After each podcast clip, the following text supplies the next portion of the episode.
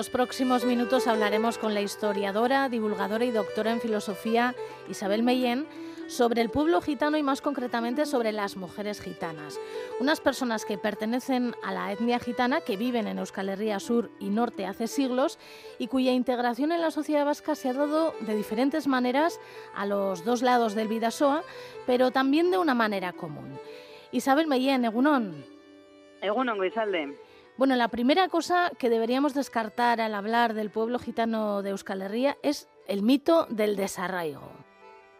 Completamente. Además hay bastantes estudios que se han dedicado, bueno, no bastantes, pero hay estudios que se han dedicado en profundidad ¿no? a analizar la cuestión del pueblo gitano desde que llegó a nuestro territorio hasta la actualidad y lo que concluyen es que realmente aquella población gitana que llegó allá por el siglo XV a nuestro territorio y se asentó aquí, hoy en día es absolutamente imperceptible.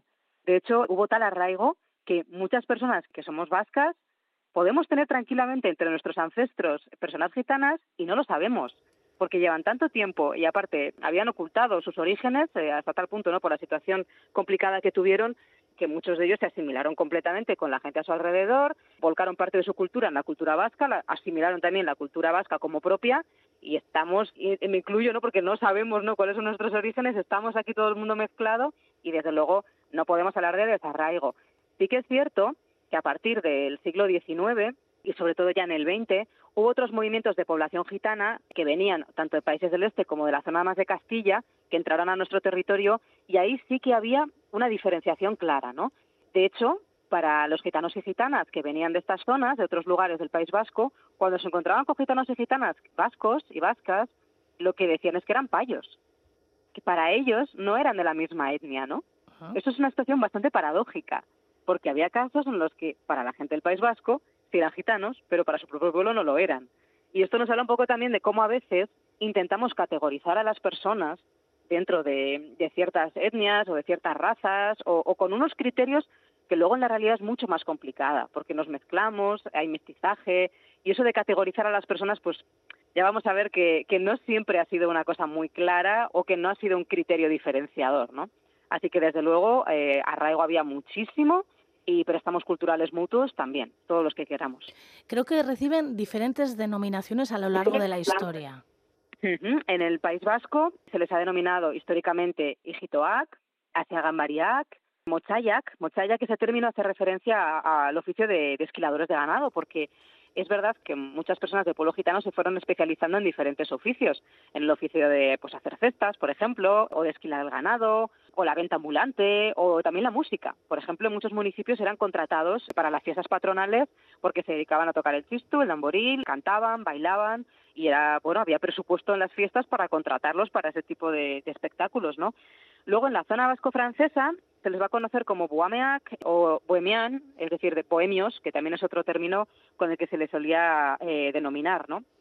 Pero bueno, como decíamos, son términos que mm, a veces se aplicaban con acierto o a veces se aplicaban un poco de manera genérica a gente que incluso no tenía nada que ver con la etnia gitana, pero que tenía un modo de vida pues similar o tenían ciertas características similares o, o directamente pues tenía amistades que eran de esa etnia.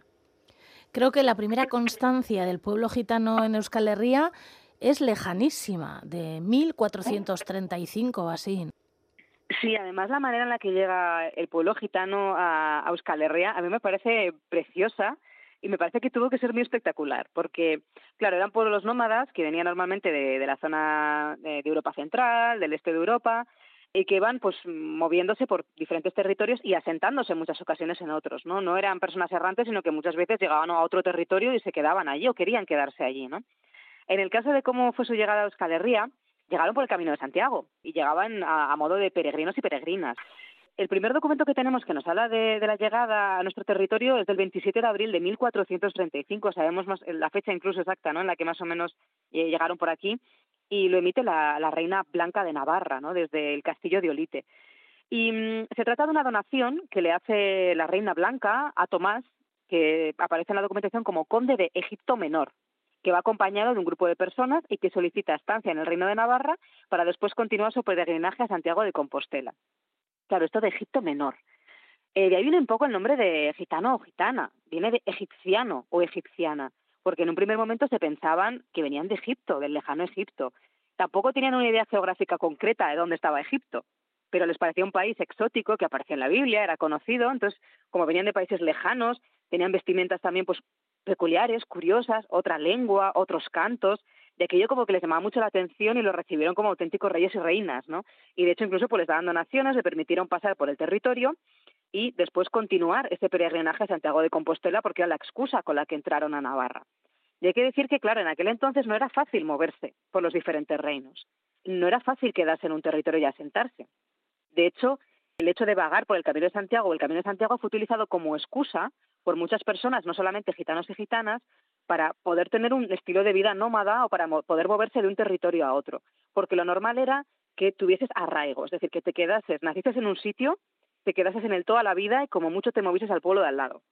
Y esto era importante a nivel social para saber quiénes eran tus vecinos y vecinas, porque había un control mutuo de cuáles eran las personas que te rodeaban y evitar extranjeros que no sabías bien a qué venían o, cuáles eran sus intenciones, y también a nivel de las cortes, ¿no? O a nivel eh, legislativo o, de las personas que, que estaban gobernando, porque no había DNI, no había huellas dactilares. Para controlar a la población, la mejor manera era que estuviesen en una casa con un oficio y que todo el mundo supiese quiénes eran. Porque así, si había algún problema, ya se sabía dónde vivía esa persona, quién era, se podía pedir referencias a vecinos y vecinas si había un pleito. Pero claro, gente que se está moviendo no la puedes controlar. Y ese fue un poco el problema, que les dejaron pasar por el reino pensando que iban a pasar de largo, pero cuando vieron que tenían intención de quedarse, ahí es cuando empezaron los primeros problemas.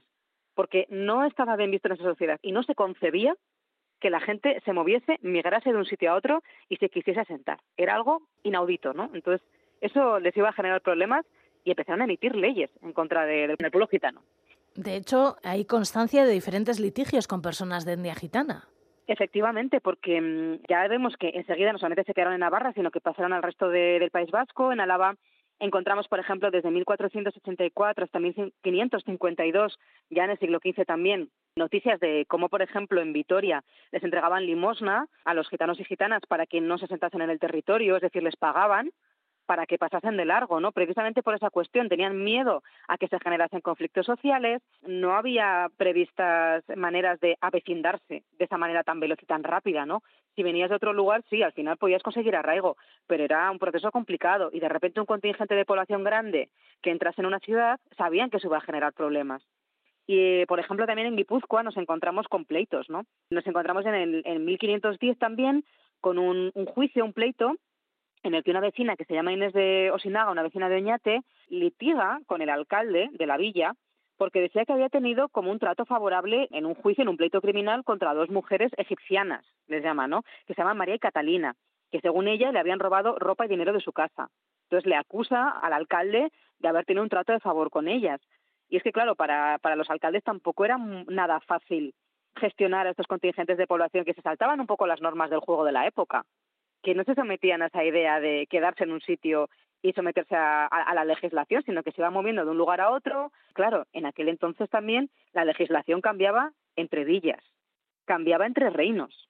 No era la misma la legislación que había en Navarra que la que había en el País Vasco francés, que la que existía en las tres provincias vascas actuales, ¿no? La que había en Castilla. Es que, claro, al moverse en el territorio iban sometiéndose a diferentes legislaciones y eso generaba un caos. Era difícil controlar a esa población. Por lo tanto, ya vemos que estaban ya desde el siglo XV en el territorio, que empiezan a surgir los primeros problemas por ese modo de vida errante, nómada que tienen, o por querer asentarse en un sitio ¿no? donde en principio no estaba previsto que se, que se asentaran. Y ahí empezamos a ver los primeros problemas, pero también empezamos a ver las primeras formas de convivencia, todo a la vez. ¿Qué tipo de leyes eh, comienzan a, promulgar en contra de estas personas? Pues eh, los reyes católicos en 1499 ya fueron los primeros que, promulgaron una pragmática contra el pueblo gitano, ¿no? Pero van a ser la primera de las más de 200 leyes que se van a llevar a cabo hasta el siglo XIX en contra específicamente de este pueblo. 200 leyes, son muchísimas. Esto indica la repetición constante de las leyes que no se están cumpliendo. Es una historia, cuando vemos que una ley se repite, ya sabemos lo que está ocurriendo, ¿no? La tienen que repetir la normativa porque realmente nadie le está haciendo caso. Por eso se nos habla ¿no? de que hay un intento de control por parte de, a nivel legislativo ¿no? de, estos contingentes de población, pero que luego en la práctica es muy, muy difícil de llevar a cabo. ¿no? También porque al final las personas establecen relaciones entre ellas. Se empiezan a ver matrimonios mixtos, empieza a haber convivencia y no se quiere tampoco ir contra, contra esas personas. Pero bueno, la primera ley específica que hay contra gitanas y gitanos en Euskal Herria se va a promulgar en Tudela en 1549 y, además en esa se dice que la presencia gitana en el reino pues era, era muy fuerte, se les hacía acusaciones de entrar en el reino a querer asentarse sin permiso. Otra de las acusaciones que se vertía sobre este pueblo era que había numerosos hurtos, siempre pequeños, siempre cositas muy pequeñas, ¿no? Pero que se dedicaban al hurto, que mm, engañaban a las gentes del lugar en los tratos comerciales, que no se les podía juzgar porque eran personas itinerantes sin residencia fija, entonces eso dificultaba mucho la, labor de, las autoridades y además empezaban a asimilarse con la figura del vagabundo, la figura de, la persona que, que paga, ¿no? Que, que, no tiene un domicilio fijo, que no tiene un oficio fijo, estaba muy mal visto en aquella época. Y de hecho en España tuvimos leyes contra vagabundos hasta hace muy poco, en el régimen franquista existían, ¿no? Siempre había sido algo muy mal visto. Entonces, cualquier persona que pues tuviese un modo de vida distinto, que se saltase un poco las normas, a veces era considerada gitana sin serlo, ¿no? O, que le gustase cambiar de domicilio, que tuviese una vida un poco alternativa, eh, automáticamente se consideraba que era, que era gitana, ¿no? Entonces, la, lo que se establecía contra estas personas era que mm, la primera ley decía que en cuanto se percibiera la, entrada de gitanos y gitanas en el reino, pues se les concedía un plazo de seis meses para pues abandonar el lugar y a partir de esos seis meses, en cuanto se encontrara alguna persona, bueno, pues lo que se había que hacer era eh, dar una pena de azotes, normalmente entre 100 y 200 azotes, y después la expulsión de, del reino, ¿no? Mm. Expulsión, claro, que era muy complicada también de controlar porque le dejaban en la frontera del reino, pero luego eso nada impedía que volviesen a entrar por otro lado, ¿no? Entonces, era, era bastante difícil, como digo, controlar y, y llevar a la práctica todas estas leyes. Y a partir de ahí, pues empezaron un montón de, de legislación antigitana, claramente, en la que además la palabra gitano o gitana se convirtió en sinónimo de vagamundo y holgazán. Es decir, ya no se estaba juzgando la etnicidad, no se fijaban si se pertenecía a una raza o no. Se utilizó el estereotipo, el modo de vida gitano, como estereotipo de persona holgazana o vagabunda, y cualquier persona que no tuviese una residencia conocida, no tuviese un oficio fijo, se dedicase a diferentes oficios, vagabundease por el camino de Santiago o por cualquier otro camino, o directamente pues tuviese un modo de vida alternativo, podía ser juzgado como gitano a pesar de que no lo fuera. O sea, esto iba más allá de la raza, ya era simplemente el modo de vida lo que se juzgaba. ¿Y las mujeres gitanas tenían algún tipo de castigo creado exclusivamente para ellas? Sí, para las mujeres siempre hay un trato diferenciado o, especial normalmente, ¿no? Eh, a los hombres, eh, sobre todo ya a partir del siglo XVII, se van endureciendo las penas y aparte del destierro o de los azotes, se empieza a considerar que, bueno, todos esos, hombres apresados podrían ser una mano de obra muy útil en galeras, que era un, castigo durísimo, era remar en, en alta mar, ¿no? En la marina obligado, por supuesto. Entonces, muchas veces las condenas a galera no se completaban porque morían en el, en el proceso de la dureza del trabajo o porque se hundían los barcos y con ellos los, los remeros, ¿no? A veces también les enrolaban forzosamente en el ejército a los hombres. Para las mujeres, este tipo de salidas, ir a galeras o ir al ejército, no existían. Así que para ellas se destinaba sobre todo la pena de azotes, también las penas de vergüenza, es decir, los paseos vergonzantes por las localidades, ¿no?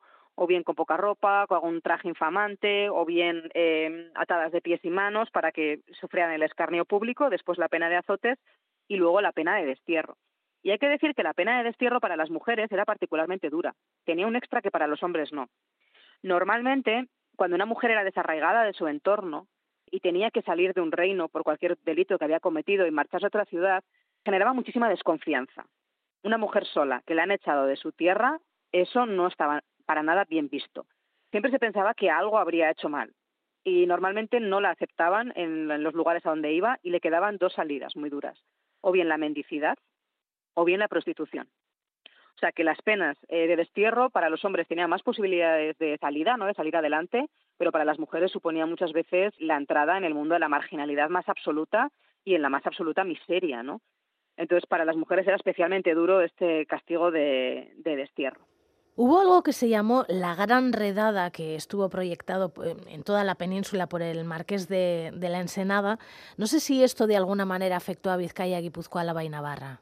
Pues afectó menos. Se intentó también hacer esa gran redada en estos territorios, pero aquí se contaba con una particularidad que también era la que aprovechaba un poco el pueblo gitano, como se movía por diferentes legislaciones y diferentes reinos, siempre aprovechaban un poco el lugar donde eh, iban a tener menos problemas, como es lógico y normal, ¿no? Y en este caso, lo que sucedió con la Gran Redada de 1749 es que se exigía que en cada territorio fuesen las propias autoridades las que llevasen a cabo esa redada.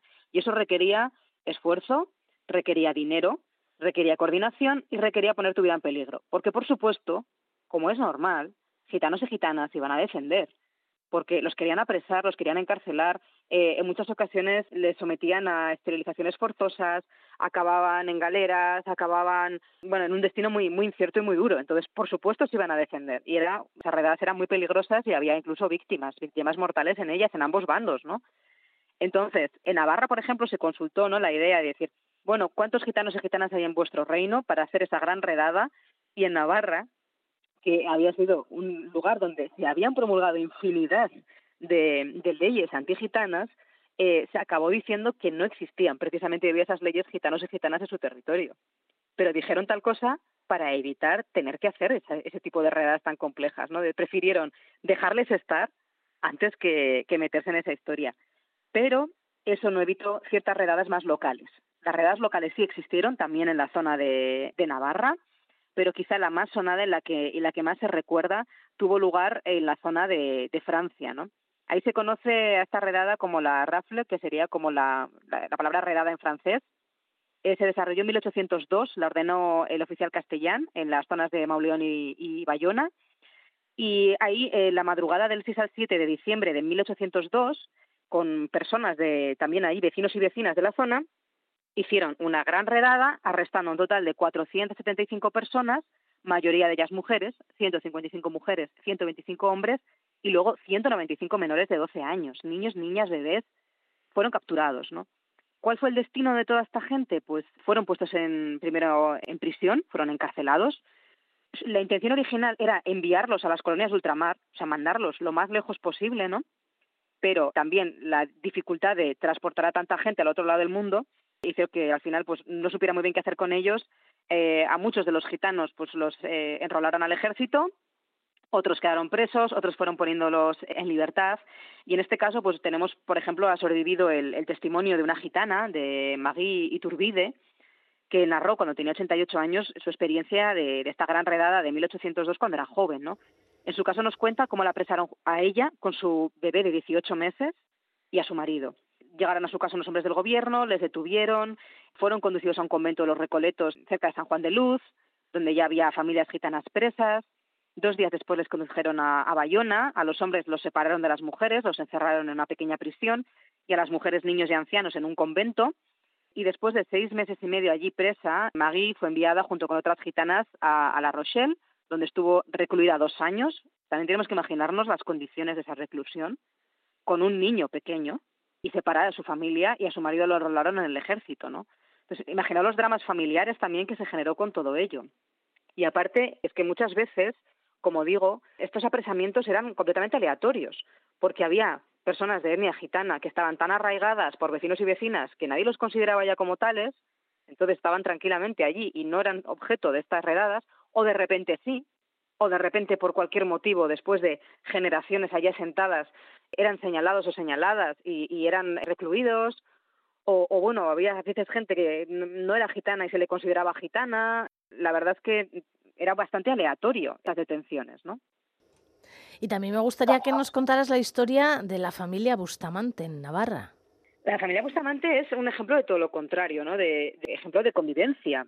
La familia Bustamante pues tenía muchísimo arraigo en la villa de, de Cárcar, en Navarra, de repente, eh, José de Bustamante, el patriarca del, clan o uno de los miembros de la familia, después de estar allí residiendo en Navarra tranquilamente, eh, empezó a recibir el acoso precisamente de alcaldes y otros justicias que lo querían expulsar del reino por considerarlo gitano, ¿no? Él pues contrató un abogado y en su defensa señala pues que su padre, Domingo de Bustamante, había residido en Ayo, que tenía casa, que era importante demostrar que tenías una casa, que tenías bienes, que tenías una renta, que tenías tierras, para decir, es que yo tengo, esta es mi tierra, tengo arraigo aquí, ¿no? Que además que sus su padre pues había contribuido a la seguridad general, ¿no? denunciando unos ladrones que habían cometido un hurto en, una, en la iglesia de la villa y gracias a eso pues le habían concedido la vecindad, que bueno, se habían dedicado honradamente al ganado, a la compraventa de, de caballos, que tenían diversas fincas, etcétera, ¿no? Y que se dedicaban sobre todo a la ganadería a la labranza. Entonces, él pidió que se comprobase, que preguntasen a vecinos y vecinas, efectivamente, a ver si era un hombre honrado, a ver qué tipo de vida había llevado y si de verdad tenía ese arraigo. Y efectivamente hubo una investigación, se preguntó a los vecinos y vecinas de Carcar y al final el resultado fue muy bueno. Todo el mundo en ese pueblo quería que efectivamente esa familia se quedase, no había ningún motivo para su expulsión y el resultado final fue que se le dio licencia a José para que pudiese vivir allí con su familia siempre que no acogiesen y acompañase a otros gitanos. Por lo demás, si tenía un modo de vida como los demás, eh, estaba perfectamente permitido. Y es un ejemplo paradigmático que nos habla precisamente de lo contrario, de que a pesar de esas leyes antigitanas, en la práctica se daba muchísimo la integración. Y en el caso de la familia Bustamante, que sí se conocía ese origen y se reivindicaban o tenían ese origen gitano, luego su modo de vida, siempre y cuando fuese como el resto de vecinos y vecinas, no generaba ningún problema y normalmente se les dejaba residir allí y tenían un, se mezclaban con la masa social y pasadas unas cuantas generaciones se olvidaban incluso de sus orígenes gitanos. Y no hemos hablado de los idiomas que trajeron estas personas y cómo se hibridaron con el euskera y con el castellano. Claro, esto es una cosa que a mí me parece preciosa, ¿no? Porque mm, siempre hablamos de, la, la, lengua romaní, que fue la que, la que trajeron, ¿no? Supuestamente del lejano Egipto, se pensaba que venían en un origen, ¿no? Y que tienen su lengua propia, que poco a poco fue desapareciendo. Al final, como se iban asentando en otros territorios, pues adquirían los idiomas de, los lugares en los que se quedaban. Y normalmente hablamos del caló, que es como esa, ese lenguaje, ¿no? que es un híbrido entre el romaní y el, y el castellano, pero también tenemos, eh, y esto me parece una idea preciosa, un vestigio híbrido de, del lenguaje gitano con el euskera, ¿no? que en algunos lugares se llama rominchela, que me parece una palabra muy, muy bonita.